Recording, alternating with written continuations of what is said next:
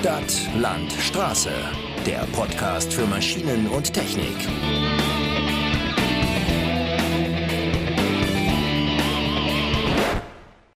Herzlich willkommen zu einer weiteren Folge unseres Podcasts, wo die Messeberichterstattung in die nächste Runde geht. Diesmal berichten wir allerdings von einer ganz speziellen Veranstaltung, nämlich der Internationalen Fachmesse für Abwassertechnik, kurz IFAT.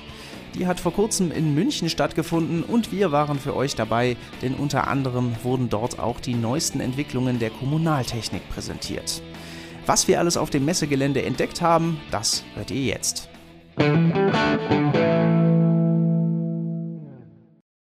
Unter Veranstaltungsexperten ist die Messe München auch als die Flughafenmesse bekannt und das zu Recht. Immerhin erstreckt sich das Gelände auf 18 Hallen und einen weitläufigen Freibereich und heute sind alle Flächen belegt. Hier werden die Fokusthemen der Messe Wasser und Abwasser sowie Abfall- und Sekundärrohstoffe thematisiert. Darüber hinaus haben die Messeveranstalter zahlreiche kleinere Schwerpunkte gesetzt.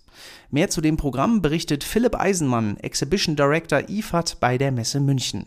Ja, Im Grunde genommen sind die Probleme der Welt nicht, äh, die Umweltprobleme nicht kleiner geworden. Wir haben nach wie vor ganz viel mit dem ganzen Thema Wetterextreme zu tun. Also auf der einen Seite viel Wasser, wenig Wasser.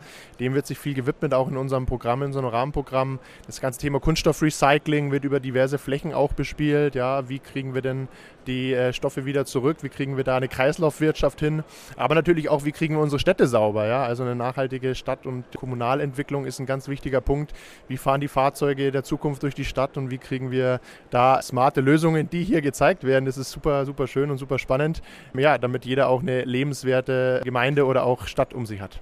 Und um die lebenswerte Gemeinde soll es schließlich auch bei uns gehen, genauer gesagt um die Maschinen, mit denen diese gepflegt wird. Da steht uns gleich am Anfang unseres Rundgangs eine Messepremiere bevor, denn das finnische Unternehmen Trombia Technologies hat auf der Messe eine neue Kehrmaschine vorgestellt, die Trombia Free. Visuell macht die einigen Eindruck. Mit ihrer schnittigen Form und schwarz-weißen Oberflächen sieht sie weniger wie ein Kommunalfahrzeug aus und mehr wie eine Requisite in einem Science-Fiction-Film.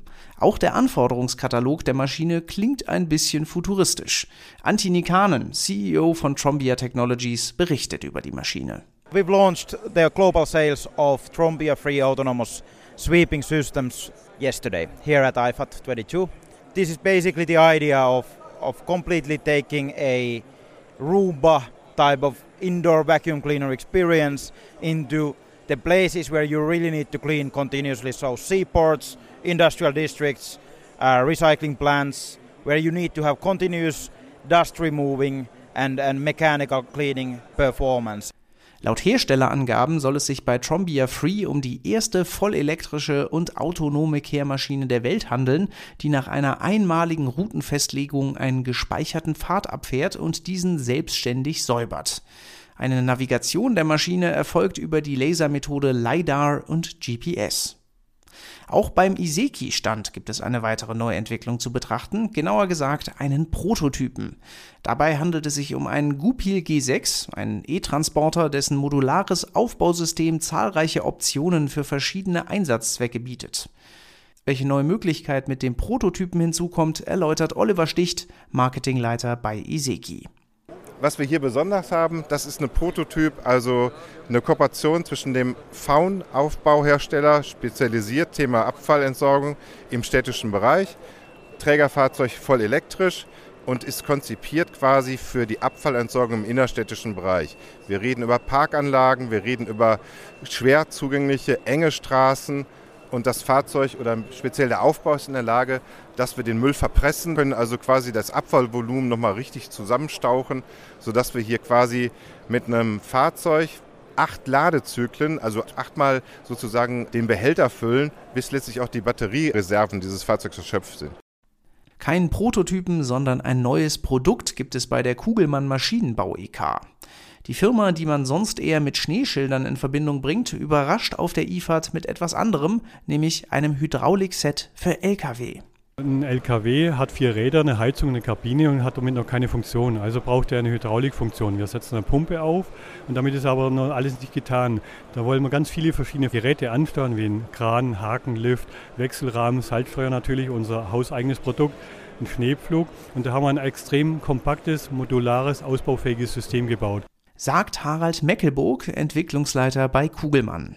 Das Unternehmen macht allerdings nicht nur in Hydraulik, sondern kooperiert auch mit einem anderen Hersteller, genauer gesagt der österreichischen Firma Syntrak. Deren gleichnamiger Geräteträger war bisher lediglich für sein Docking-System bekannt, das es erlaubt, Anbaugeräte automatisch und in kurzer Zeit zu wechseln. Nun wurde die Maschine um das sogenannte 3AX-Basismodul ergänzt, das das Fahrzeug, wie der Name vermuten lässt, um eine zusätzliche Achse erweitert und außerdem Platz für einen Kugelmann-Streuaufbau bietet.